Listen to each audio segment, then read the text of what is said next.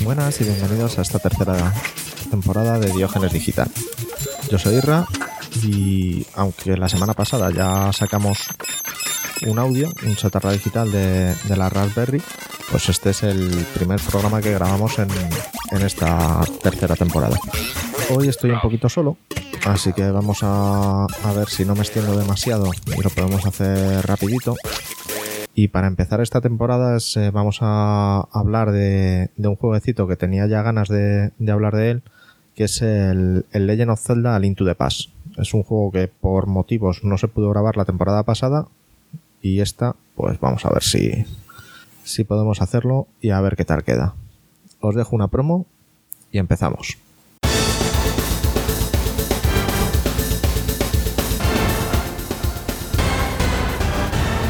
Continúa la guerra civil en el Reino Cupa. 1500 tortugas muertas por el ataque del grupo independista del Reino Champiñón. Después de los dracmas llegan las pesetas. Ha sido anunciado el próximo PC Fútbol y su precio será de 2.500 pesetas. Hordas de jóvenes registran los bolsillos de sus abuelos en busca de las últimas pesetas. La policía rescata con vida a tres miembros de Istocast. Después de jugar 72 horas el Europa Universalis y alertados por el olor, los vecinos pensaron en una tragedia, aún mayor. Avisó a los bomberos que se encontraron con el percale. Aumenta un 47% el número de Sonics abandonados en gasolineras. Con la llegada del verano, miles de Sonics se encuentran perdidos sin saber qué hacer. Por malo que sea, no les abandones, ellos nunca lo harían.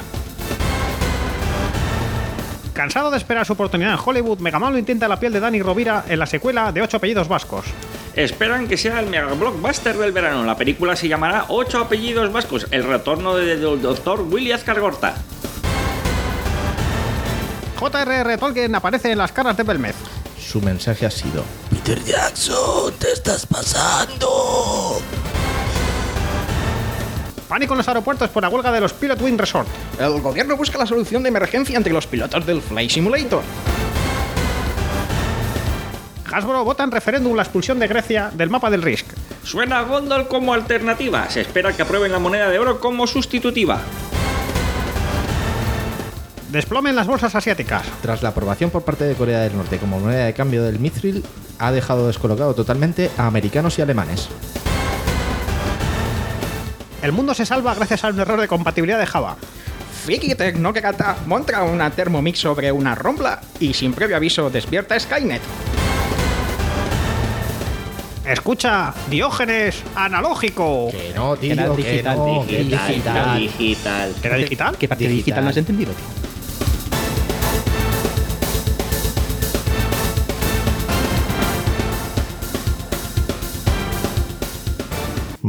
Aunque he dicho que voy a estar solo, luego en la sección de cartón y dados me acompañará Sergio, pero eso ya vendrá después. Ahora vamos a empezar con el A Link to the Past, un jueguecito que salió para Super Nintendo, el primero que salió para esta consola y el único. Fue lanzado en Japón en noviembre del 91, en América en abril del 92 y en Europa, como siempre, pues nos llegó un poquito más tarde, que llegó en septiembre del 92. El proyecto fue liderado por Shigeru Miyamoto, y es un juego que es muy aclamado por, por crítica y público, especialmente por, por los que lo vivimos en su momento. O sea, la verdad es que es para mí de los mejores también. Fue, no fue el primero, porque el primero fue el, el Zelda 2 de NES, eh, la aventura of Link, que se os recomiendo escuchar el programa de la primera temporada, pero para mí es el, el que más me marcó. Para empezar, vamos a relatar el prólogo del juego y así nos ponemos un poquito en situación de, de qué va a ir este juego. Hace mucho tiempo, en Irule, un lugar con hermosos bosques y altas montañas, se había comenzado una antigua guerra provocada por el conocimiento de la Trifuerza y del Reino Sagrado, lugar donde se encontraba dicha reliquia. Muchos hombres lograron cruzar el portal que conectaba Irule y la Tierra Dorada, donde se hallaba el poder omnipotente, pero ninguno regresó, y en su lugar, a través de dicho portal, llegó el mal. Por tal motivo, el rey de Irule ordenó a los siete sabios crear un sello mágico que retuviera el mal. Para tal tarea, el rey ordenó a los caballeros de Irule proteger a los siete sabios, mientras creaban dicho sello. Casi todos los guerreros fueron eliminados, pero lograron proteger a los sabios el tiempo suficiente para que crearan el sello. El mal fue sellado, y estos hechos con el tiempo se convirtieron en una leyenda. Así es como nos presenta el, el juego, más o menos es un, un, resumen de todo lo que nos cuenta, porque también no, nos empiezan a contar que la Trifuerza son, son las tres diosas. De hecho, el, la traducción de, del juego sería literalmente las tres diosas, o lo, la Trifuerza de las diosas. Y eso es la historia previa. Ahora vamos a pulsar el botón Start y vamos a empezar nuestra aventura. Empezamos poniendo nombre a nuestro personaje si queremos. En principio se llamará Link. Y una vez que tengamos eso ya solucionado, pues vemos la escena de que estamos en, en la cama durmiendo y algo nos despierta. Parece una, una comunicación telepática. Esta comunicación lo que nos viene a decir es que es de la, de la princesa Zelda que nos está pidiendo ayuda porque en el castillo está pasando algo extraño. Cabe decir que tanto nuestro tío como nosotros somos eh, descendientes de los, de los guardianes reales, o somos de los últimos guardianes reales que quedan en Irule. Por eso la, la princesa se pone en contacto con nosotros. Al despertarnos, vemos a nuestro tío equipado para la batalla con la espada y el escudo y nos dice que, que nos quedemos ahí en la cama que ya va él a, a, ver qué pasa. Como somos un culo de mal asiento y si nos quedásemos ahí el juego se acabaría, pues ¿qué hacemos? Salimos de la casa y empezamos a, dar vueltas para llegar al, al palacio y ver qué está pasando. Desde que salimos de, la casa nos encaminamos un poquito al norte del, mapeado y ya empezaríamos a, ver a, lo, a, los primeros enemigos y, demás, que en principio por ahora solo los vemos, pero tanto ellos a nosotros no nos pueden atacar y nosotros a ellos tampoco, porque están en arriba de la muralla y nosotros tenemos que buscarnos la forma para entrar en, el palacio de, Zelda. Para ello vamos a la, por la parte derecha del castillo y hacia, el norte y encontramos unos arbustos que podemos arrancar. Si lo arrancamos, descubriremos un pasadizo por el que caeremos y una vez que caigamos por ese pasadizo, encontraremos a, a nuestro tío un poco mal herido y nos dirá que, continuemos nosotros dándonos la, la espada y el escudo. Y a partir de ahí es cuando empieza realmente nuestra aventura, cuando ya estamos equipados para, para esta batalla y para esta aventura que es rescatar a la, a la princesa Zelda. Tendremos que explorar el, el palacio de, de, Irule, el castillo real, y encontrar una llave maestra para poder rescatar a, a la princesa. Dando unas cuantas vueltas por el, por el palacio, pues conseguiremos esa llave, tendremos que bajar hasta, hasta la mazmorra más, más profunda, que es el, el último sótano, que es donde está la, la princesa, y allí nos enfrentamos con, con el jefe, bueno, aquí lo llaman jefe, pero realmente luego es un, un, enemigo normal, que es el caballero con cadena, que es un caballero grande que tiene una, una cadena con pinchos, que hace un ataque circular y le tendremos que derrotar para, para poder rescatar a la princesa y sacarla del palacio. Una vez que, que saquemos a la princesa de la celda, esta nos seguirá no atacará ni, ni tendrá algún efecto, tampoco la podrán dar, pero tendremos que conseguir ingeniárnosla para sacarla del palacio. Para eso ella nos dice que en la sala del trono hay un pasadizo secreto. Con ello, pues ya nos tenemos que ir hasta la hasta esa sala y una vez allí empujar el tapiz del fondo hacia, hacia la derecha. Con eso se abrirá el, el pasadizo secreto que estamos buscando y tras una serie de, de enfrentamientos con unos enemigos y unos puzzles que ya, como habremos conseguido la linterna, tendremos acceso a, a dar a encender ciertas luces, llegaremos hasta, hasta el templo. En el templo, el clérigo nos dice que vayamos tranquilo, que la princesa está en buenas manos y nos mandan en busca de los siete sabios para que nos diga qué tenemos que hacer. Para ello nos manda al pueblo de Cacarico. Entonces, pues nos encaminamos hacia allá, vemos al sabio y nos dice que para derrotar al mago que había secuestrado o encerrado a la princesa, que es el, el mago Aganim, tendremos que conseguir la espada maestra para poder romper la barrera que tenía en la, en la torre del, del castillo real y así poder enfrentarnos a él. Pero claro, conseguir la espada maestra no es tan fácil. Para conseguir la espada maestra tenemos que demostrar ser válidos para ello. Y para eso tendremos que conseguir los tres medallones, los medallones del valor, de la sabiduría y poder. Estos medallones estarán custodiados por unos guardianes en cada uno de los palacios o mazmorras a las que tendremos que, ir visitando. El primero, que será el Palacio del Este, donde estará el colgante del valor. Luego, en el Palacio del Desierto, estará el colgante del poder. Y por último, en la montaña de la muerte, en la torre de Hera, estará el medallón de la sabiduría. Como los he dicho en orden, pues vamos a ir en, en ese orden. El Palacio del Este es un palacio bastante sencillito, tiene alguno- algunos pequeños puzzles. Eh, estos puzzles, a lo largo que pase la aventura y a lo largo que vayamos consiguiendo objetos, se van a ir complicando más. En este primer palacio conseguimos el, arco y las flechas, que es primordial para enfrentarnos al enemigo final, que es quien custodia el colgante de- del valor. Por norma general, el objeto que nos den en la mazmorra será eficaz para derrotar al, al enemigo. El enemigo de este Palacio del Este son los Caballeros Armos. Son un pack de seis caballeros que en principio estarán en círculo, simplemente esperando a recibir nuestros flechazos. Una vez que solo quede uno de ellos, este, este enemigo cambiará su patrón de ataque e intentará aplastarnos. Entonces le tendremos que dar un espadazo justo en el momento oportuno para echarlo para atrás, evitando ser dañados y darle unos flechazos rápidamente. Una vez que, consigamos derrotarle, caerá del cielo el medallón del valor y aparte como recompensa nos darán un contenedor de corazón que, no, que nos incrementará un poquito más nuestra salud máxima. Cuando consigamos este medallón, tendremos que volver a ir a, Cacarico para ver al sabio y que nos dé las botas Pegaso. Estas botas nos permitirán correr en línea recta, acelerando así nuestra, nuestra visita en los mapas. Y aparte, es muy importante porque nos dará el acceso al libro de Mudora, que es primordial para entrar a nuestro siguiente palacio, el Palacio del Desierto. Cuando lleguemos al Palacio del Desierto veremos que está bloqueado por unas figuras y que hay una especie de pedestal o altar que está escrito en, un idioma bastante extraño que no podremos comprender. Ahí es cuando tendremos que usar el libro de Mudora para poder acceder al, al palacio.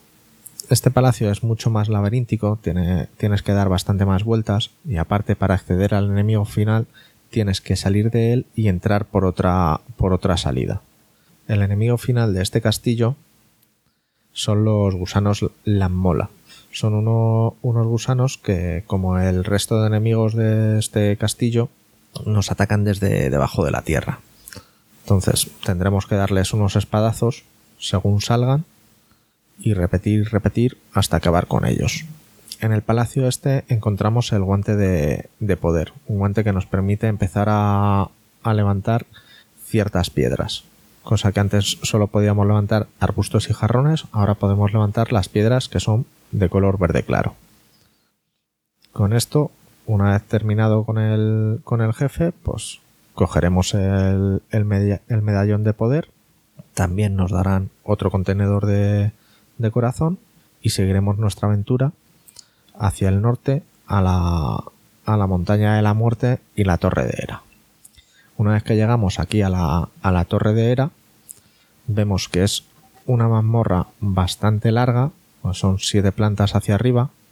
Aquí sí que vamos a tener unos puzzles más complejos de lo que nos hemos enfrentado hasta ahora, porque empiezan a haber pulsadores de, de baldosas azules y naranjas nos darán acceso a ciertas partes de la mazmorra según los tengamos activados o desactivados y tendremos que ir subiendo y subiendo para, para llegar al- a la torre. El objeto que hay en esta mazmorra es eh, la perla de la luna. La perla de la luna es un objeto que cuando accedemos al mundo oscuro no nos cambia de, de forma. Un inciso que no he dicho antes, que antes de, de acceder a esta torredera damos un pequeño paso, un pequeño paseo por este mundo oscuro. Entonces, cuando entramos en el mundo oscuro, nuestro héroe se convierte en un conejo. Y en- estando en esa forma de conejo, no podrá ni atacar, ni defender, ni, ni hacer absolutamente nada más allá de, de levantar de levantar lo- los arbustos. Cuando entramos allá al mundo oscuro vemos a, otros dos personajes. bueno, realmente vemos a uno que está dando patadas a otro, se ríe un poco de nosotros. Nosotros salimos del mundo oscuro levantando y entrando, encontrando el transportador. Volvemos, entramos a la torredera y continuamos con nuestra mazmorra, que es lo que lo habíamos dejado. Bueno, seguimos con la mazmorra y como decimos, tras resolver todos los puzzles de, de baldosas naranjas y azules, también eh, tendremos que jugar con las alturas porque hay huecos en el piso que nos permiten bajar hacia otro hacia otro nivel. Tendremos que jugar con ello para junto con las baldosas para resolver los puzzles. Y al final llegamos al, a lo alto de la torre donde nos espera Molnor, Moldor, que es un gusano gigante que se mueve de una forma un poco errática y la dificultad que tiene este, este enemigo es que nos enfrentamos eh, en una plataforma abierta, es decir, que nos podemos caer por los lados. Si nos caemos por los lados tendremos que volver a subir y volver a empezar el, el enemigo. Al ser un gusano que se tiene un movimiento un poco errático y circular que se va enroscando sobre sí mismo, el punto débil que tiene es eh, la punta de la cola, donde tendremos que conectar seis espadazos. Claro, movimiento errático, zona abierta y como no podía ser de otra forma, para rematar tenían que meter un poquito más de dificultad, que es que cada vez que golpeamos tenemos un pequeño retroceso, entonces tenemos que calcular muy bien dónde, dónde y cuándo le damos para que ese retroceso no nos haga caer. Y a partir de que le demos el tercer, tercer o cuarto impacto en la cola, el movimiento será bastante más rápido, facilitando más las cosas, ya sabes. Bueno, conseguimos derrotar al, al gusano y obtener así el último, el último colgante, el colgante de la sabiduría. Y ya tenemos los tres colgantes que nos había pedido el, el sabio de Cacarico para, para poder demostrar nuestra valía. Volvemos a visitarle y nos dice, ala, tira por la, a por la espada maestra, que está ahí en el, en el bosque perdido. Eh, el bosque perdido es un pequeño laberinto por el que tendremos que, que ir avanzando hasta encontrar la verdadera espada maestra, ya que nos, nos van a ir tentando con varias durante el camino que realmente son objetos de coger y que podremos tirar contra enemigos o simplemente tirar. Una vez que recuperemos esta espada maestra, ya estaremos en disposición de, enfrentarnos a, a Ganim. De hecho, Zelda se pone en contacto con nosotros justo cuando hemos sacado la espada maestra, diciendo que ha sido descubierta y que ha sido llevada al castillo de Irule otra vez, donde Ganim estará listo para transportarla al mundo oscuro. Nosotros, como buenos héroes, lo que haremos pues, será ir corriendo hacia el castillo de Irule y ya con la espada maestra podremos romper la barrera que había colocada sobre, sobre la torre del castillo. Nos tocará subir unos cuantos pisos para finalmente enfrentarnos a Ganim. Este enfrentamiento es un poquito particular porque lo que tendremos que hacer será ir devolviendo la será ir devolviendo sus ataques. Tiene tres tipos de ataques. El primero que es el, el que podremos devolver y que tendremos que dañarle con él. Otro que nos lanza una bola que podremos romper y se, se derivará en otros ataques más pequeños. Y otro que se quedará en medio de la pantalla que es un rayo. Ese es imparable tras darle unos cuantos golpes con, con su propio ataque, finalmente le, le, derrotaremos.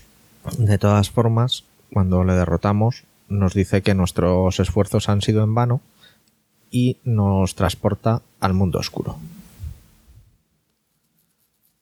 Una vez que llegamos al mundo oscuro y despertamos, Link es contactado por el, por el viejo Sarsala, el sabio de Kakariko, y nos dice que tenemos que detener la conspiración de Aganim. Para ello tenemos que rescatar a las siete doncellas encarceladas en la mazmorra de todo Irule, siendo la séptima doncella que salvamos la princesa Zelda.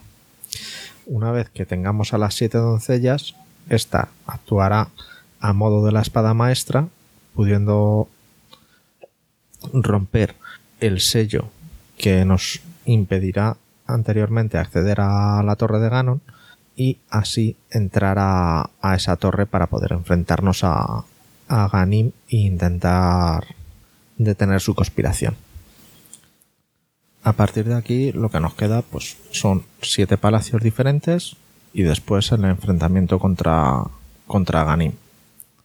Los siete palacios no vamos a ir explicándolos, más que nada porque es más de lo mismo, mucho más puzzle, conseguir objetos, derrotar a los bosses, lo que sí os voy a comentar un poquito así por encima los, los bosses o jefes finales. Están el, así en orden. En el orden en principio establecido serían el, el rey Elmosauro, el Helmsaur. Es un lagarto que tiene una coraza. Ahí en ese palacio nos dan el martillo. Podemos destrozar su coraza con el martillo o bien a bombazos. Luego tenemos a Argus, que es una especie de medusa flotante con un ojo en medio, que ahí tendremos que utilizar el, gancho. Luego tenemos eh, a una polilla, eh, no recuerdo ahora mismo el nombre, pero eh, tiene varios varias apariciones durante, durante la saga. Luego está Blindetief, o Cegatox, como por aquí, que es eh, una mazmorra muy curiosa, la del pueblo de Kakariko, en, su versión de Mundo Oscuro. Tenemos que, llevar a una doncella hasta cierta sala y a partir de ahí eh, eh, empezará el enfrentamiento del monstruo final. Luego tenemos la mazmorra de hielo, es un, un ojo un ojo helado, una especie de nube de algodón con un ojo. Luego está Vitreus, que es el del pantano, la mazmorra del pantano, que es otro ojo con muchos ojitos que tendremos que primero derrotar y luego el ojo grande se pondrá a dar botes por toda la sala. Luego está a mí uno de los jefes que más me gusta, que es la, la tortuga, Trinex, que es una tortuga acorazada que tiene como unas, bueno, más que una tortuga, es una especie de hidra con un caparazón de, tortuga y una cabeza es fuego, otra es hielo y luego la, la tercera normal. Ah, tendremos que eh, utilizar fuego para derrotar la cabeza de hielo y hielo para derrotar la cabeza de fuego. Y luego martillazos. Una vez que tengamos rescatadas a las, a las siete doncellas, podremos, como hemos dicho antes, destrozar la barrera mágica y subir por la torre para enfrentarnos hacia, hacia Ganim. En esta torre tenemos también una especie de, de boss rush que eh, nos enfrentaremos a los tres enemigos de los del mundo de la luz, a los caballeros armos, los gusanos Lammola y a Moldor antes de poder enfrentarnos otra vez a Ganim. Este enfrentamiento contra Ganim es un poco más complicado. Más complicado, tampoco mucho más complicado. Lo que hace es eh, saca dos versiones espejadas de sí, que también nos atacan. Entonces, no solo tendremos que rebotar un ataque contra el original, sino que además tendremos que esquivar los otros. Una vez que consigamos derrotar a Ganim, lo que pasará es que Ganon saldrá de él eh, revelando que el mago Aganim realmente era una forma de, de Ganon que había proyectado para poder romper el sello que lo mantenía atrapado en el mundo oscuro y poder invadir Hyrule y el mundo de la luz. Con esto ya solo nos queda derrotar a Ganon. Para ello tendremos que conseguir la superbomba, que la tendremos que, que comprar, para poder romper la pirámide donde aparecimos en el mundo oscuro una pared y poder acceder al enfrentamiento final. Este enfrentamiento constará de tres fases. La primera, en la que Ganon se irá moviendo por la habitación y lanzará su tridente como si fuera un boomerang. La segunda fase, que se rodeará de bolas de fuego y nos la lanzará en una especie de forma de, murciélago que irán directos hacia nosotros. Y una vez que consigamos ya hacerle el suficientemente daño, se cabreará del todo, romperá la- los laterales de las paredes y dejará un hueco al estilo del gusano Moldor en el mundo de la luz, que también nos podremos caer por él. Entonces, ahí aparte apagará las luces. Tendremos que encender las luces y una vez que esté asustado, darle un espadazo y luego darle con la flecha de plata. Si en alguno de estos momentos el- nosotros caemos por el hueco que ha dejado, tendremos que volver a, empezar el enfrentamiento desde el principio. No es muy difícil, una vez cogido los patrones, así que leña al mono que de goma. Y con eso quedaría concluido el, el juego. Pero claro, esto no es todo, simplemente hemos hecho un repaso por los, por los palacios, no todos, y por sus jefes, tampoco de una manera muy exhaustiva.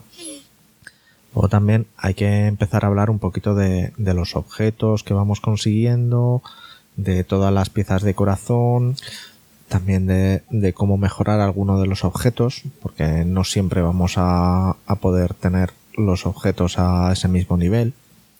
Empecemos con lo fácil. Las piezas de corazón. Como hemos dicho al principio, cuando derrotamos a un jefe, este nos da un contenedor de corazón. Esto nos aumenta directamente un corazoncito de nuestra barra de salud. Si hemos ido contando bien, pues teníamos tres jefes en el mundo de la luz y siete en el mundo oscuro. Eso nos hacen 10 contenedores de corazón. Pero podemos llegar hasta tener 20 corazones, lo cual hace que eso, esos corazones tengamos que ir consiguiéndolos a base de piezas. Cada cuatro piezas de corazón nos dan un corazón entero. Estas piezas pueden estar escondidas en múltiples sitios, desde cofres, en cuevas que tengamos que ir explotando con bombas, en minijuegos que tengamos que dejarnos dinero para poder excavar en cierta parcela. Hay múltiples sitios. Eso es lo, una de las cosas que le da más vida al juego, esta exploración para conseguir todos los contenedores de corazón. He visto que se pueden conseguir pero yo no los conseguí. Yo creo que me quedé en 19 corazones y, y una pieza. Me faltaron tres piezas de corazón por conseguir. Pero bueno, eso es, es otra historia. También tenemos los, los objetos, que como hemos dicho, en cada palacio también nos dan uno. Pero luego también hay otros objetos que se pueden ir cogiendo a lo largo de la aventura. Las botas que nos da el sabio al enseñarle el colgante del valor, el libro de, de Mudala que lo tenemos que conseguir con las botas tirándolo desde de la biblioteca. También podemos obtener el cazamariposas eh, hablando con un chico que está en cama dentro de dentro del pueblo de Cacarico. Los botes de cristal que, eh, que podemos conseguir uno comprándolo, otros eh, encontrándolos, las aletas de Zora, que tendremos que llegar hasta, hasta el rey Zora para que nos las preste, la pala, hay múltiples objetos que podemos ir consiguiendo a lo largo de la aventura.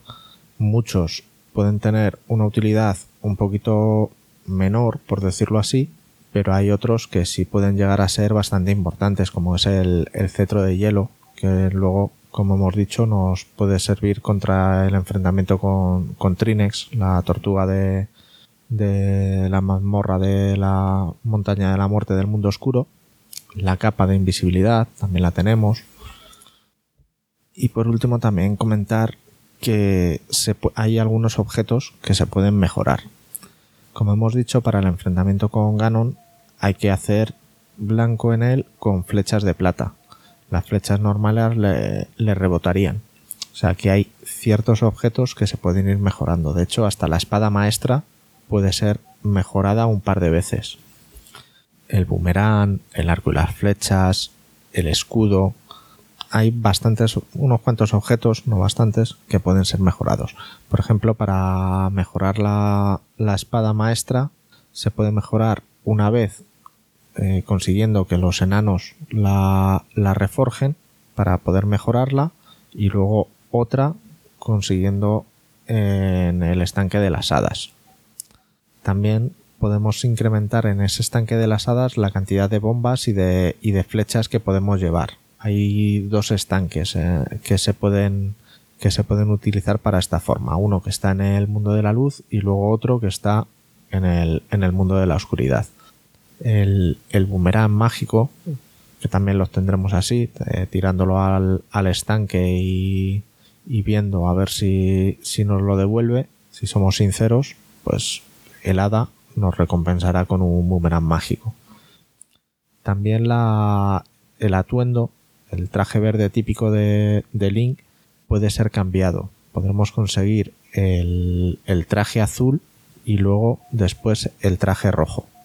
Cada uno lo que hará es eh, darnos como, bueno, sin el cómo, nos da mayor protección a los golpes. Algo que antes nos quitaba un corazón entero, pues luego nos quitará medio corazón con el azul y un cuarto con el, con el rojo. El escudo también puede ser mejorado. El escudo normal que nos da nuestro tío, por ejemplo, no puede bloquear bolas de fuego. Luego se puede mejorar al escudo rojo y ese escudo rojo ya sí podría bloquear esas bolas de fuego, pero no podría bloquear los ciertos rayos ópticos. Y el escudo amarillo, que sería el final, el escudo de Irule, ese ya podría bloquear ese tipo de, de ataques de energía. Y bueno, con esto creo que queda más o menos explicado lo que sería el, el juego. Este, este juego la verdad es que para mí fue lo mejor que, que pasó por Super Nintendo. Bueno, lo mejor no, pero sí de, de lo mejor. Un juego que me ha dado muchísimas horas y que siempre que, que puedo lo, lo rejuego un poquito. Eh, antes era costumbre el jugarlo cada verano y hacérmelo. De hecho, me lo llegué a hacer en, en cuatro horitas, aunque el otro día estuve viendo un vídeo, un gameplay de estos de, de, velocidad que se lo hacían en, en algo menos de dos horas. Pero bueno, o sea, que cuatro horas no me lo, no lo hacía al 100%, había cosas que me dejaba, pero estaba bien y lo jugaba casi todos los veranos. Así que nada, dejamos una pequeña cortinilla y entramos con cartonidados.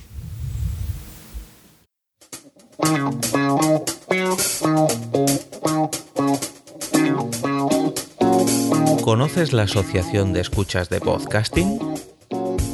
Asespod es el primer lugar de encuentro para todas aquellas personas que escuchan este formato de audio.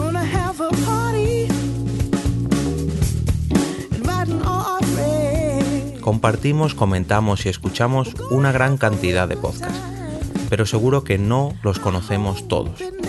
Nos falta este que estás escuchando ahora mismo.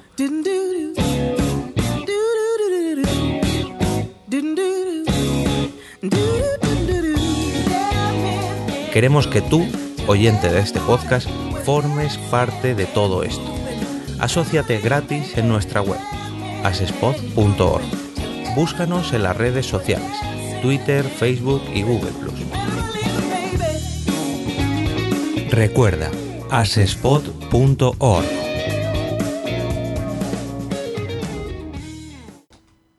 Buenas y bienvenidos de nuevo a la sección de cartón y dados de Diógenes Digital. Como siempre tenemos aquí a Sergio al otro lado del micro. Eh, ¿Qué pasa, chavales? ¿Qué tal? Pues nada, aquí estamos. Vamos, venimos a hablar un poco de cartón del, del viejo. Este sí que es viejo, ¿eh? Sí, sí, está casi tan viejo como el juego que hemos hablado. Porque más o menos Sí, efectivamente. está, está ahí. Y además de los que nos gustan, de los que no se pueden comprar. Ah, guay. Entonces chungo, ¿no? Pero esta vez venimos con un poco de truqui, porque lo vamos a poder hacer en casa. Hostia, esto es un make yourself. Efectivamente. Ah, guay, eso mola. Bueno, ¿qué vamos a hablar? Pues vamos a hablar de, de dos juegos que son lo- la versión de cartonaje del Zelda. Que aunque parezca mentira, sacar- sacaron un par de juegos. Eh, una versión japonesa que no llegó a salir de Japón y que no tiene ni siquiera una, una traducción oficial, que salió en el, mi- en el año 1800 eh, 1986, que, que la sacó Bandai. Y después, en el, en el 88, eh, MB eh, saca un juego que no tiene nada que ver con este japonés, que es una especie de simplificación del juego, ¿vale? Es un juego mucho más sencillito. Joder, simplificación, viendo simplemente los tableros, ya es, es- es demasiado decir. Sí, sí, totalmente. Los cabrones tiraron, vamos, como les gusta MB. Sí, sí. Cartón, tablerito y tira para adelante. Pero bueno, eso ya lo vemos luego. Y entonces, ¿cómo, cómo llega esto un poco a nuestros oídos? Pues eh, nos llega por Twitter, que, hay, que hay un usuario que se llama WKR, que además es, la- es el administrador de la BSK, que es el foro oficial, digamos, en español que más contenido tiene sobre juegos de mesa, que eh, hizo un retweet de, de un tweet donde decían que habían hecho un eh, reprint o una versión print and play del juego original japonés. Y entonces, ¿qué quiere decir esto, queridos amiguitos? Sí, a ver, ¿qué es esto del print and play? Bueno, pues ese, en, en- en los juegos de mesa, y bueno, en- en- me imagino que en otros aspectos, pero yo que es lo que me toca, eh, se da un caso curioso y es que eh, lo que son juegos descatalogados, pues se da un fenómeno que es el fenómeno del print and play, es decir, la gente escanea componentes eh, y tú tranquilamente te los puedes imprimir ya no solo en casa, sino que pues, puedes llevarlo a, una tienda oficial o algo así, que te lo impriman con una mayor calidad, entonces puedes imprimir las reglas, te puedes imprimir eh, los tableros y incluso hay tiendas donde puedes comprar tokens, o sea, tokens sueltos de madera. Pues hay alguna, hay alguna tienda alemana web que te puedes comprar dados sueltos y los típicos tokens que son los más típicos, pues cubos de madera, círculos de madera y demás. O sea, haciendo la comparación sería el, el abandonware. Pues sí, eh, efectivamente, sería, sería un poco esto. Ya no solo, ya no solo pasa esto, sino que también eh, lo que hace la comunidad es, como obviamente estamos hablando siempre que hay leyes que, que- que te prohíben hacerlo eh, tal cual, juegos que se vendan, eh, existe también como una especie de, de movimiento que se llama el rediseño de juegos. Te cogen juegos y pues le cambian la iconografía y suelen ser, pues mm, te llevan el, el juego normalmente a iconografías que son conocidas por el resto de la gente, ¿vale? Pues se terminan copiando fotos de Star Wars, por ejemplo, o de Juego de Tronos y terminas haciendo un juego parecido.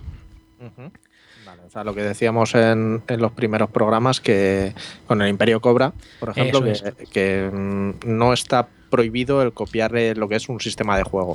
Efectivamente, eso es, es- es muy, es muy complicado. O sea, tú lo que al final pues puedes eh, mm, un poco controlar que no se copie exactamente eh, las imágenes, porque eso es lo que canta más. Pero un modo de juego pues es muy complicado de registrar. Entonces, por ejemplo, ahí eh, luego también ha salido una, una hornada de juegos últimamente que son juegos muy minimalistas, juegos que puedes jugar con 12, con 6 cartas, ¿vale? Entonces estos eh, pues son muy fáciles de hacer un print and play que- por- porque te coges eh, las ocho cartas y donde dice que es un ladrón y hay un dibujo de un ladrón, pues tú te coges de Juego de Tronos el ladrón que más te guste y, y le pones la imagen y la iconografía. Y entonces pues hay páginas web que están eh, especializadas, digamos, en, en imprimir incluso barajas, como por ejemplo la de CoCo, eh, que además saca de vez en cuando saca algunos algunos cupones que te permiten imprimir, pues el último que han sacado han sido por 20 dólares, puedes imprimirte eh, cuatro barajas de 52 cartas.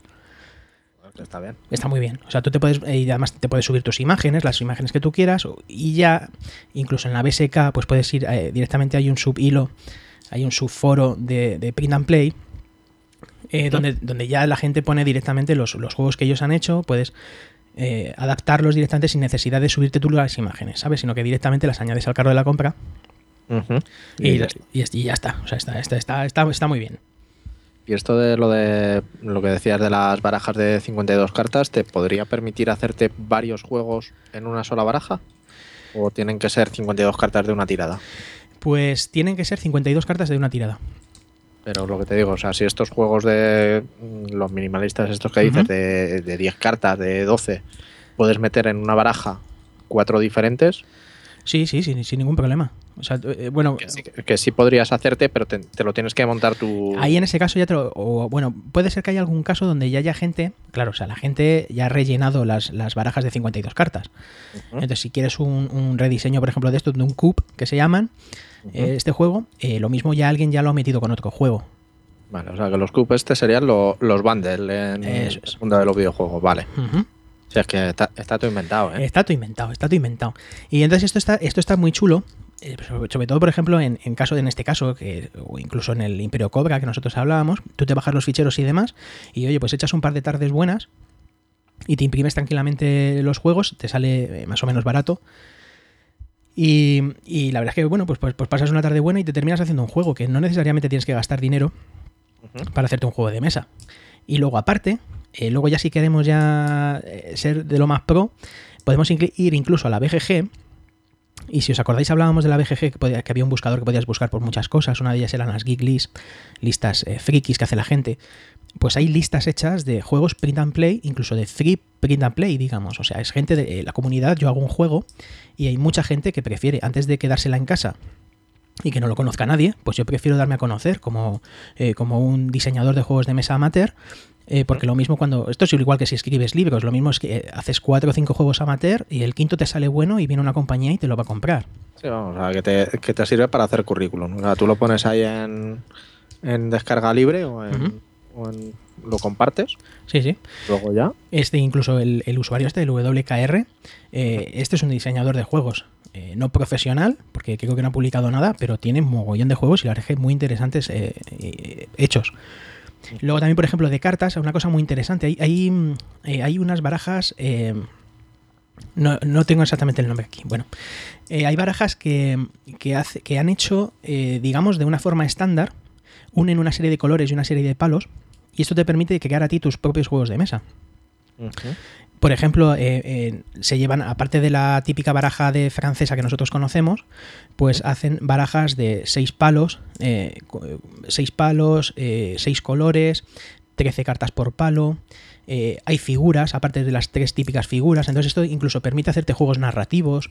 Eh, puedes, hay muchos juegos eh, comerciales que están realmente basados en estas barajas. O sea que a- imprimiéndote una baraja de estas, terminas, eh, puedes terminar jugando a 15, 20 juegos.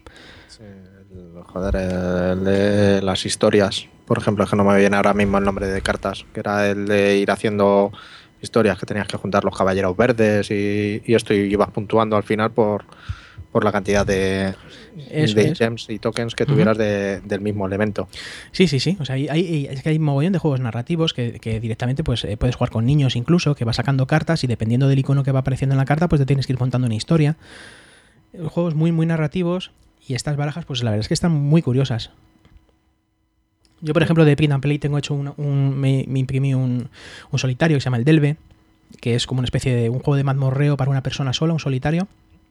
Y me lo imprimí de forma cutre, ¿eh? Eh, me lo imprimí con impresora y como quedaba muy pues quedaba muy mal obviamente jugar con papel pues lo que hice fue enfundarlo y para que meterle chicha me fui a una tienda y compré eh, las cartas más baratas que tenían de Magic que el, tipo cuando le dije quiero cartas que quieras tirar o sea las que vayas a tirar y me dijo pero ¿para qué quieres esto? digo bueno tú eres el que hace las preguntas soy yo y, y nada, me, me- vendió como 100 a un euro o algo así, o, o sea, una cosa súper barata. Sí, maná y cosas de estas así. Sí, sí. Y entonces la, la metí de- en medio y ya quedó pues como una carta de verdad. Claro. Y pasé una mañana y una tarde estupendas, ¿eh? con el friquerío, como nos gusta. Sí, sí. Aparte que como tú eres manita, pues... Sí, joder, si tampoco... eh, obviamente. Y, sí, que, que cortar la carta tampoco es que sea muy difícil. Pero claro, vamos. claro. Y, y ya si te quieres poner eh, en plan pesadilla, pues por ejemplo, eh, eh, hay unos hay gente que se ha hecho un Hero Quest muy bien hecho. Y te y dices dónde imprimirlos para imprimir el, el- el tablero en un cartón bueno, en un cartón pluma, porque no lo puedes imprimir en cualquier sitio, con cualquier papel, cómo pegarlo. O sea, hay auténticos expertos. Y diferentes calidades y todo lo que decíamos eh, de esto. Eso está bien. Y además no solo contenido ilegal, sino que hay mucho contenido legal, que es lo interesante. Eh, Si queréis asomaros un poco y además ayudáis mogollón a la comunidad, porque es gente que sobre todo vive pues un poco de las críticas, porque claro, al- si Sí, quieres... claro, o sea, los mejores juegos se hacen cuando, cuando más feedback tienes y, Claro. y mejor puedes tener un banco de pruebas, pues mejor todavía. Efectivamente. Amigos, los comentarios es lo que ayuda a hacer las cosas mejores. Eso es. Ahí lo dejamos, ¿no? Ahí lo dejamos, ¿eh? Y bueno, pues eh, esto es un poco el tema de Print and Play. La verdad es que a mí sí que me gustaría algún día pues traeros un poco por lo menos algún juego que mole de, de decir, mira, este está muy bien y este va de este juego. Así que algún día nos lo vamos apuntando para ir haciéndolo, pero de momento vamos a ir hablando de estos celdas, si te parece. Sí, vamos a meternos a- aquí al lío. Muy bien. Pues del primero que va- vamos a hablar, de la versión japonesa, ya que fue la primera en venir en el tiempo, Pues vamos a, vamos a hablar de ella. Eh, como decimos, se encuentra en la versión eh, traducida y maquetada. Si alguno se atreve con el japonés, pues nada, pa'lante. Y yo por lo que he visto el trabajo es muy bueno, ¿vale? Merece, merece mucho la pena, está muy, está muy bien hecho. Es del año 1986, como habíamos dicho, es para cuatro jugadores y lo publica Bandai. Y hasta aquí puedo leer. No he encontrado más, más, más información sobre el juego. No hay datos, vale. No hay ni eh, creadores eh, acreditados ni, ni nada de nada. ¿Qué es lo que viene dentro de la caja? O viene- venía dentro de la caja. Bueno, pues viene un, un tablero desplegable que viene a ser una representación de un mundo del Zelda 1, según habíamos hablado, ¿no? Sí, de, de Hyrule, el, el del Zelda 1 más o menos, sí. Eso es. Digamos que es eh, como una visión cenital de todo el mapa. O sea, como si dijéramos que viéramos el mapa del Super Mario 3. ¿Vale? A mí me recuerda mucho a ese. Bueno, realmente es eh, la visión que tienes en el juego. ¿Así o qué? Yo es que el, el, el 1 y el 2 los he jugado poco, ¿eh? En el 1 sí, es la- es la visión que tenías. Vale, pues está dividido por, por secciones, por distintas regiones, Y puedes irte comunicando de una, de una en otra, y no desde todas las celdas puedes acceder a otra, sino que te va a ir indicando de qué celda puedes acceder. Vale. Luego tenemos unos tableritos para cada uno de los jugadores, donde vas a ir pudiendo, eh, pu- puedes poner las eh, marcas de la trifuerza, que vas a ir consiguiendo a lo largo del juego, tus corazones de vida y algunos objetos más, ¿vale? Vale. Luego hay cartas de batalla, hay cartas de laberinto, eh, están las- los tokens de, de uno- de unos ítems, las rupias, que aquí también hay rupias, Sí, claro. las, Ah, Dinero esto no sería nada. no, efectivamente. Tenemos las eh, piezas de corazón, las piezas de la trifuerza, dinero. Tenemos una- un token de cartón de Ganon. El malo. el malo, que es de, de estos cartones con peana, ¿vale? No es una figurita, es un, un- vamos, la típica de, de- toda la vida. Luego tenemos lo mismo, pero con cuatro links, un dado y el libro de instrucciones, ¿vale? Es muy kawaii, es muy bonito. A mí la verdad es que me, me resulta muy agradable a la vista. Sí, la verdad es que es, es precioso, es eh, porque es la misma iconografía del Zelda 1. Sí, sí. Los, los dibujos de que salieron en, en la 8 es lo mismo y el mapa es que es casi calcado, por no decir calcado. Sí, sí. Yo sí, no, sé- no sé por dónde vi que el mapa era el mismo. O sea que.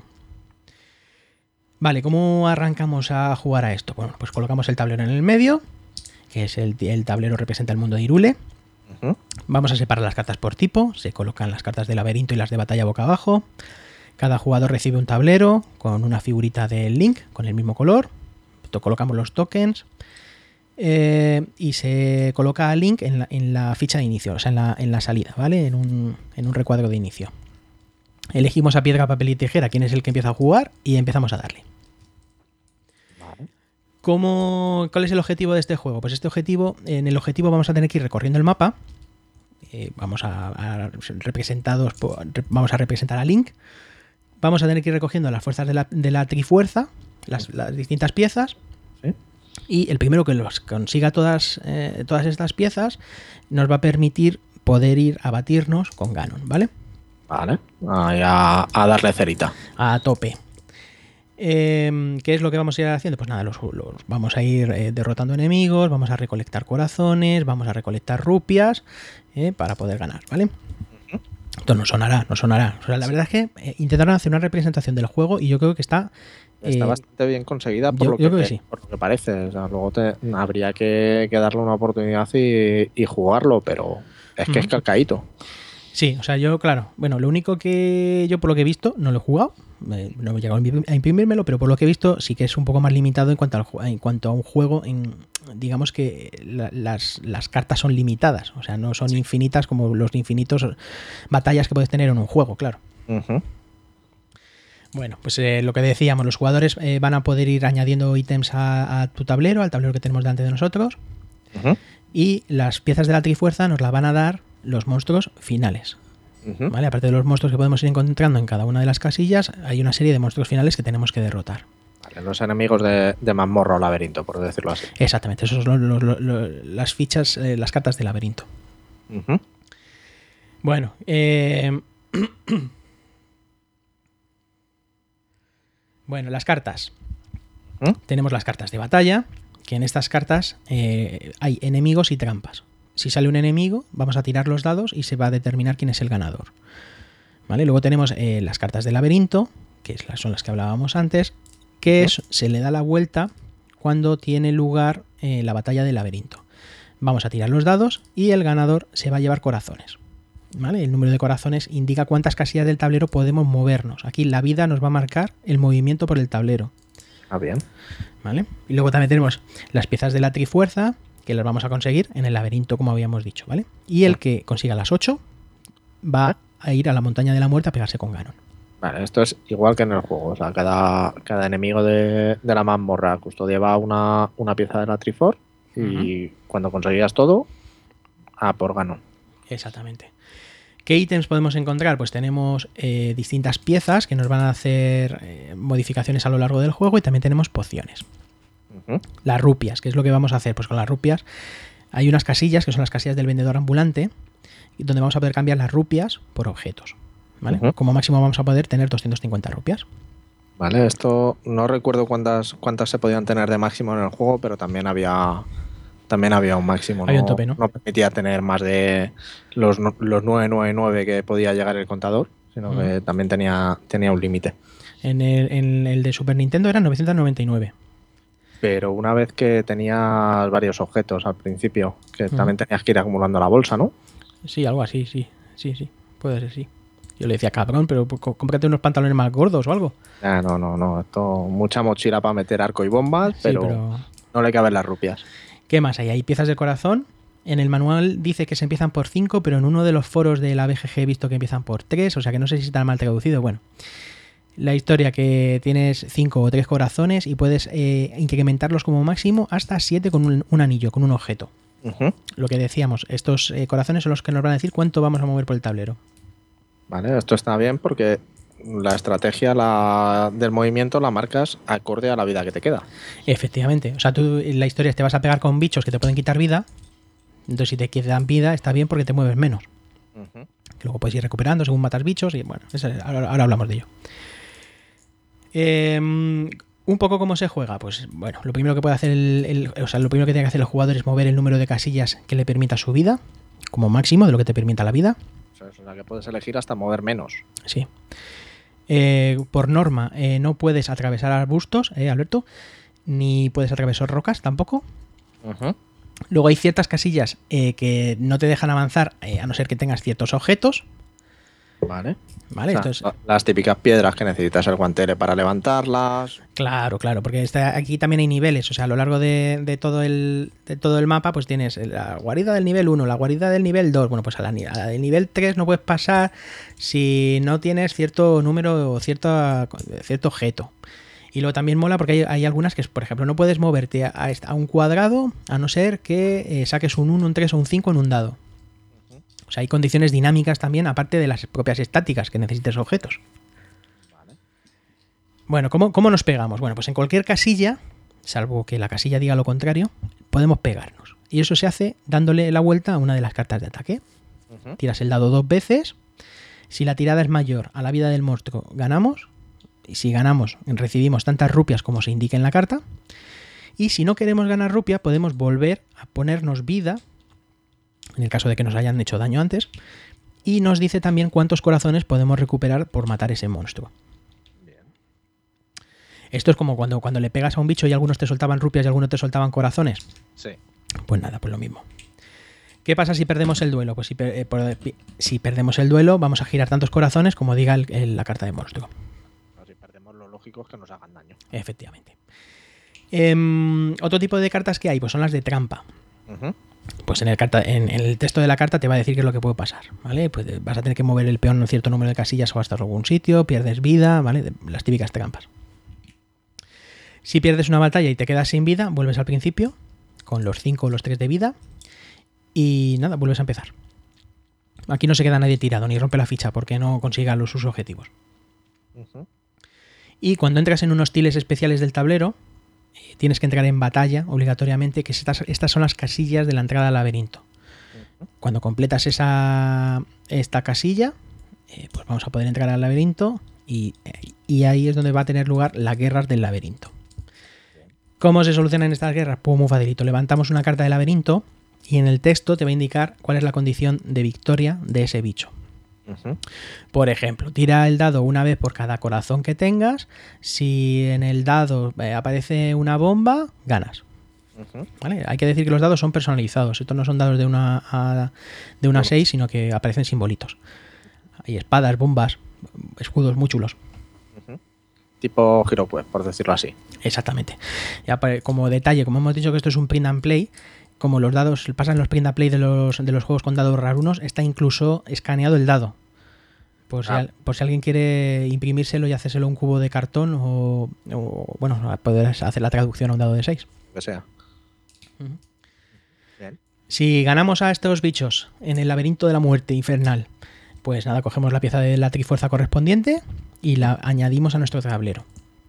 O sea, cada monstruo tiene una pieza de trifuerza distinta, obviamente, porque así vamos a ir pudiendo ver qué monstruos nos faltan para completar la trifuerza. Bien. ¿Que palmas eh, la batalla contra, contra uno de estos jefes? Pues te vas a una de las dos fuentes de las hadas que hay en el tablero.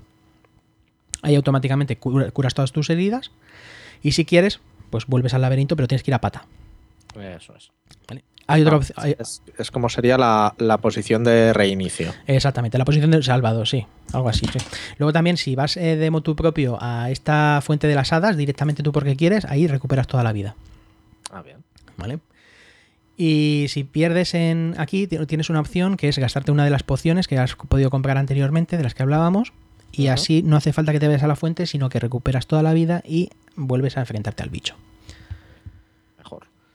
O sea, sobre todo cuando estás avanzando y, y tienes a, a tus rivales que también están ahí achuchando, pues Claro. te compensará coger, gastar la poción para no perder el tiempo de, de la vuelta. Efectivamente. Y sobre todo porque hay algunos que están en una esquina de- del tablero, entonces si tienes que volver hasta el otro lado, pues la lías.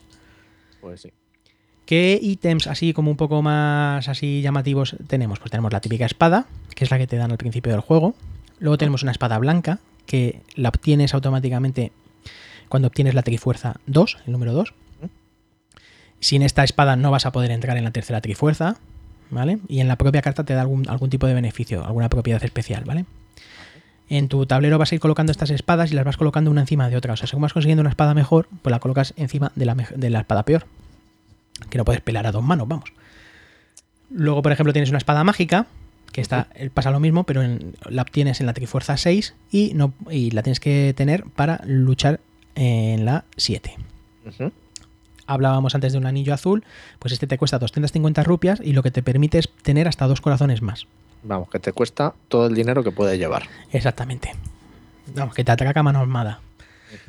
Luego tenemos la comida, que te cuesta 50 rupias. La puedes usar eh, si te sale una carta especial de rodeado por enemigos, eh, que te van a quitar la comida en vez de quitar los corazones. Ah, bien. Esto es como si fuera el patio del colegio. Sí, le, le tiras el filete al perro y, Exactamente. y a correr.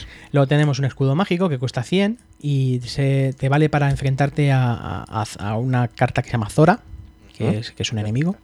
Es, eh, es un tipo de, de criatura de, de este mundo de Irule, que son seres acuáticos. Exactamente, eso es.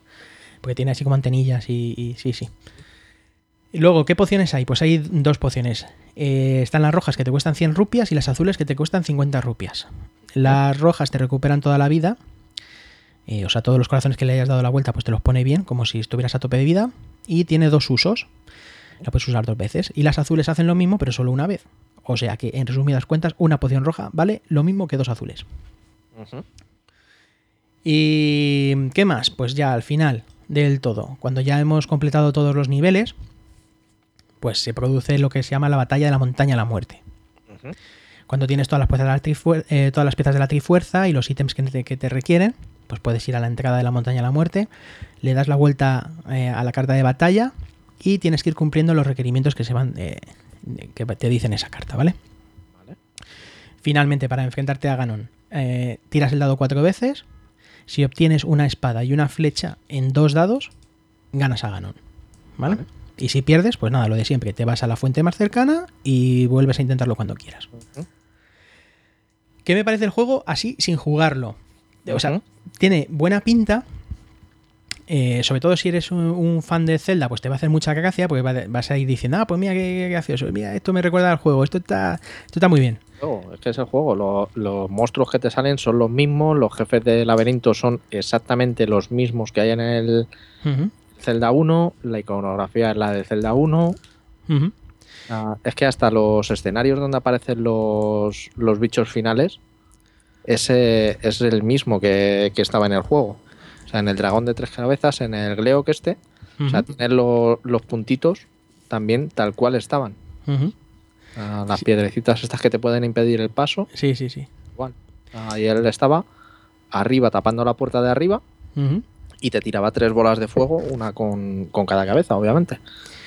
Era, era muy curioso. Sí, sí, yo, yo creo que se han llevado el juego tal cual, se lo han llevado a... Lo han intentado portar lo, más fielmente posible y tiene pues casi todo. A mí ya te digo, o sea, me da un poco la impresión, lo único que se va a convertir en algo repetitivo de una forma muy sencilla. O sea, eh, Sí. ana- ana- a- a- en el segundo mundo ya lo has hecho todo. Sí, sí, es eso. El juego es repetitivo. Pero vamos, eh, fan de Zelda, o sea, imprimíroslo y, o echarle un vistazo a las reglas simplemente y vais a ver que se os hace muy gracioso. Si las queréis encontrar, las reglas, por cierto, que creo que no lo hemos dicho, en la BGG están, en la Board Game Geek.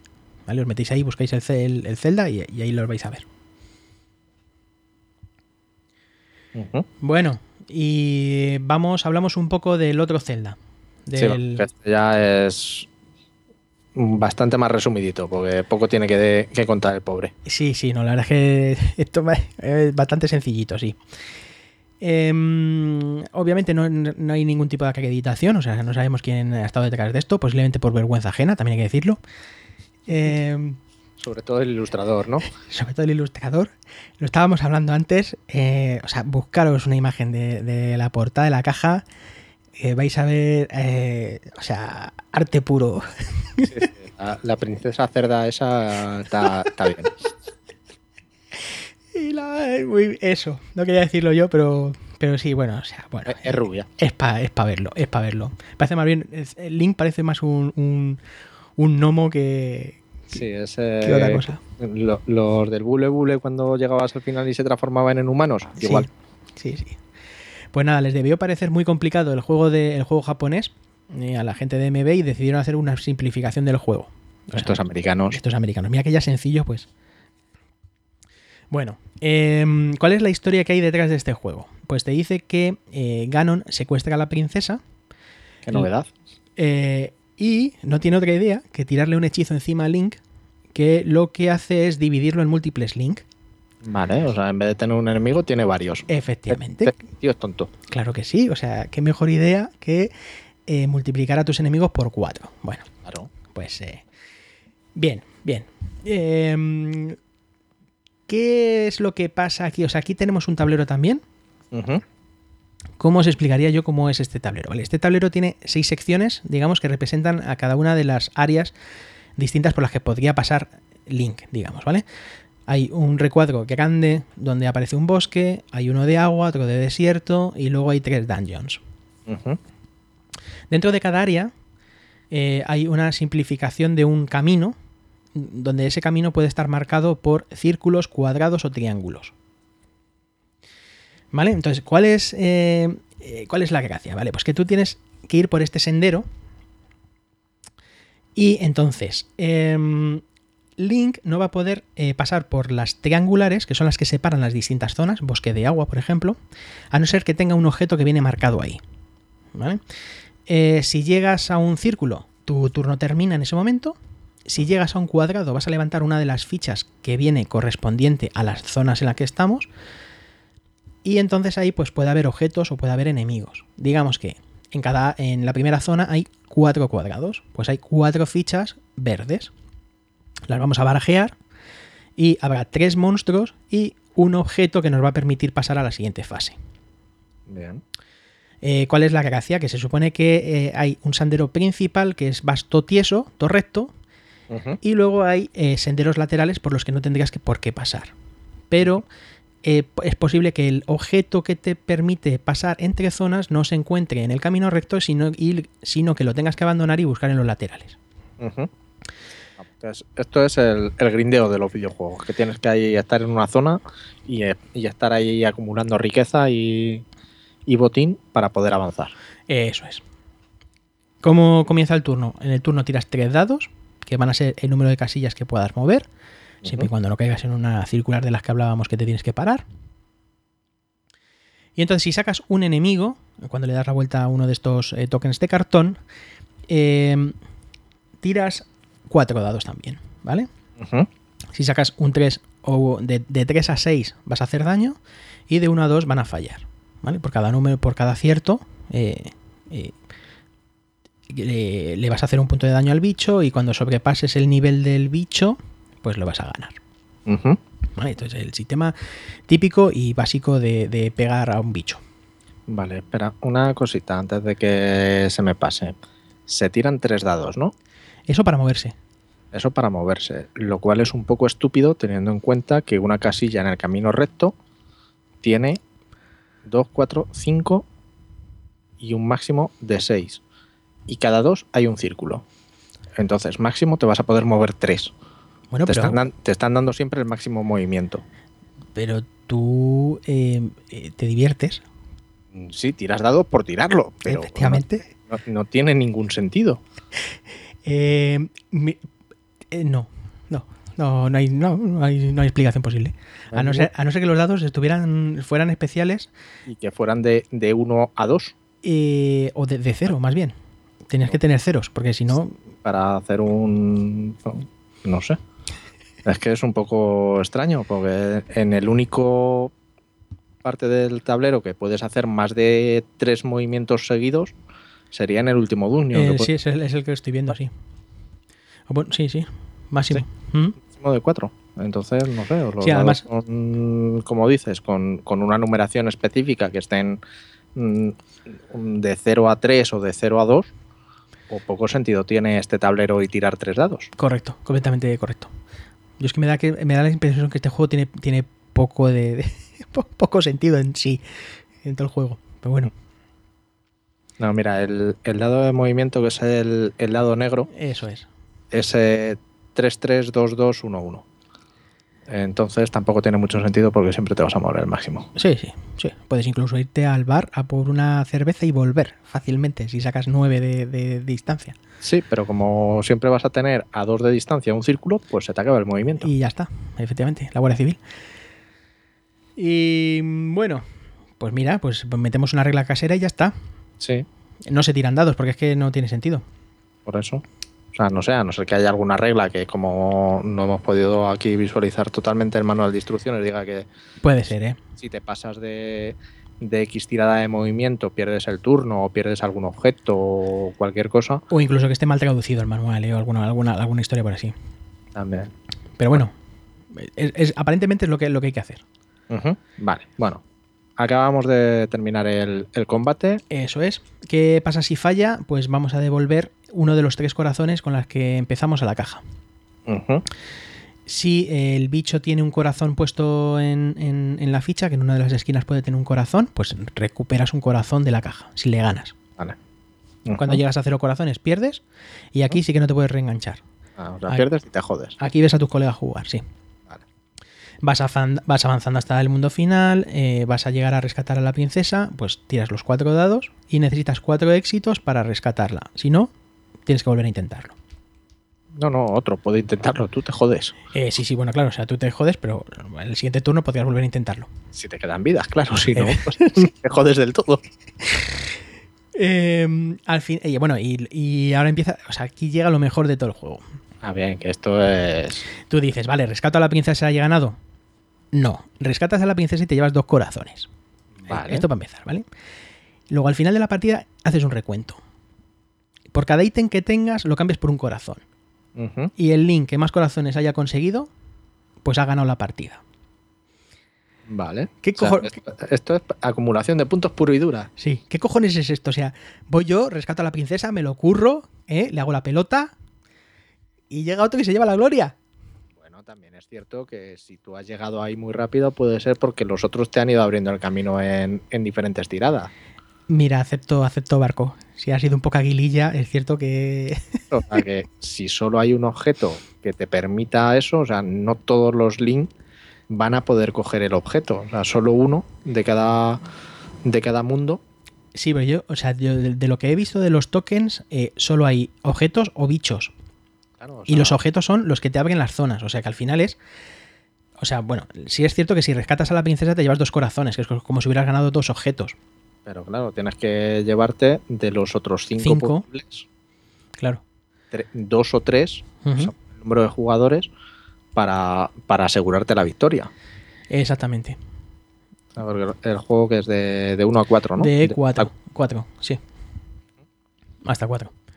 Sí, bueno, también lo, lo ponen para jugarlo en, en solitario, pone de 1 a 4 realmente. ¿Está puesto de 1 a 4? Sí, sí. Él Lo Mm. tiene de, de 6 en adelante de edad y de 1 a 4 jugadores. Bueno, bueno. Eh, Amigo, Igual, si, alguien, si alguien juega esto solo en casa, por favor que nos, que nos mande un correo o algo. Sí, o sea, hombre, también es eso, que como es eh, el ir jugando contra el entorno y los eh, y no hay posibilidad de reenganche, es cierto que se puede jugar como, como solitario. Sí, pero la sí, claro. jugártelo con un solo token, claro. Claro, claro, o sea, con, con una, con las tres vidas y a ver si llegas a rescatar a la princesa. Sí, sí, no, la verdad es que como solitario sí que tiene sentido. Hard mode. Sí, sí, es, es- es cierto. Y poco más, bueno, pues a mí, o sea, este juego, obviamente, yo qué sé, pues eh, si tenéis. eh, este sí que no está eh, impreso tal cual, ¿eh? Porque están los amigos de MB detrás. Este lo que hay es un, es un rediseño. Que han cogido eh, lo mismo en la BGG, si vais, va- ahí tenéis tres documentos con las eh, piezas, las reglas y las fichas.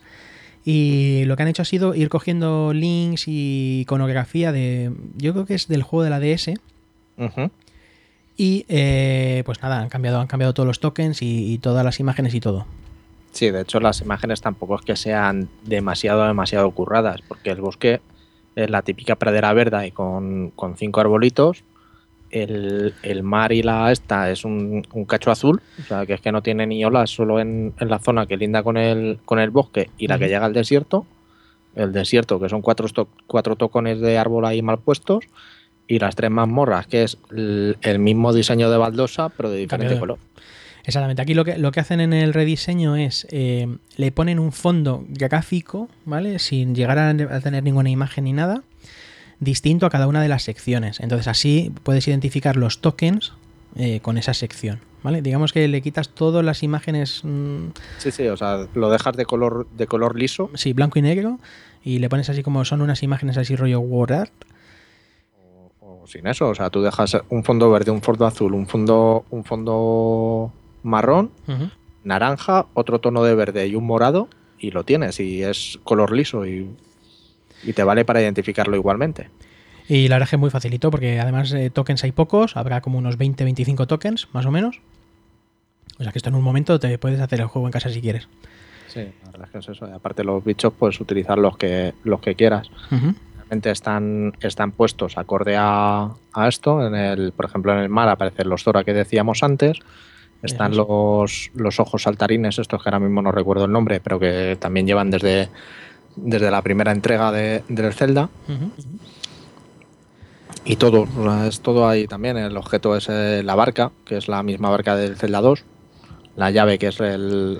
La llave de las puertas, la, sí, sí, la que abre las puertas. Y la bomba, que también es el. eh, la el- bomba. Hay una araña eh, con un ojo. Que yo, Sí, es- esa es la que te digo. La ah, esa es la que. Sí, sí, son.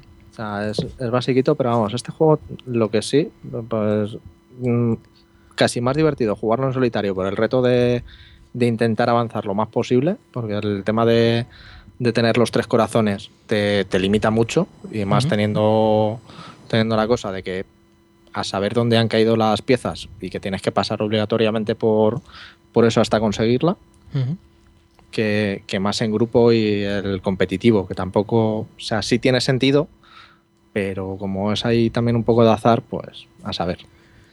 Correcto. Y poco más. Este juego tiene una puntuación en la BGG de 4,68. El japonés tiene un 6,25. Así que los japos han ganado esta vez. Sí. Y poco más que contar. O sea, ninguna de las dos son puntuaciones para echarse a No son juegacos. cohetes, No. pero, o sea, esto es, es eso, es eh, fanmade. Sí, o sea, tiene más, tiene más importancia emotiva que, que realmente la calidad del propio juego, sí. Eso, esto lo pilla cualquier, cualquier friki como yo y vamos, lo quema. Este, claro, o sea, esto lo que molaría es engancharlo en japonés. Pero el de japonés, la edición de verdad. Y eso me hace. Alguno hay por segunda mano 175 dólares. Si alguien tiene, si alguien eh, tiene interés. La cosa es que es eso, eso te vale como coleccionismo, porque Claro. o, te, o te pillas luego las reglas en inglés o no hay quien lo juega. Efectivamente, sí, sí, sí. bueno, eso también, mira, ya que. Eso también, fíjate, tiene mucho. Se hace también bastante.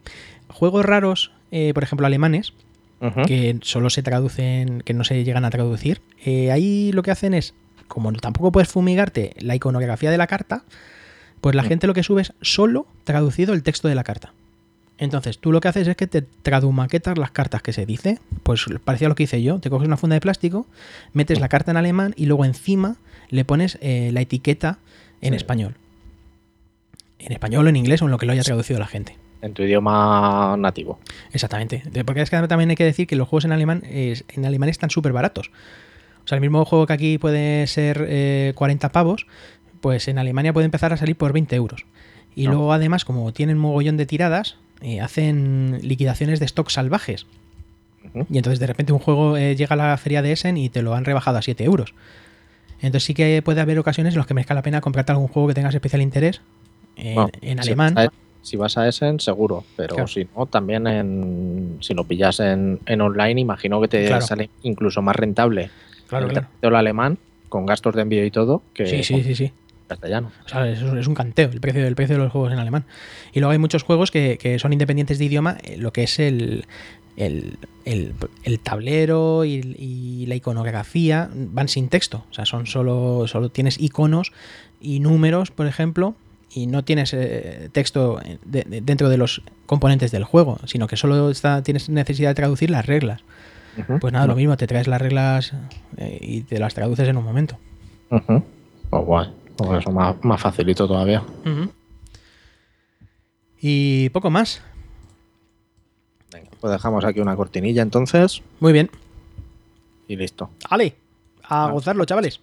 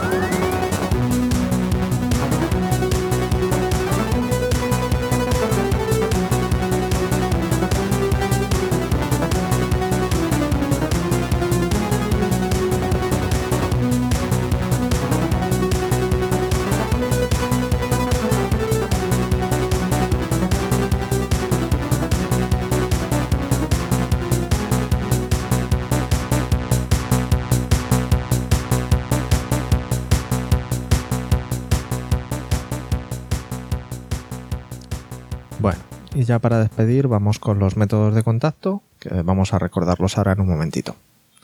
Nos podéis encontrar en el blog, en diogenesdigitalpodcast.blogspot.com.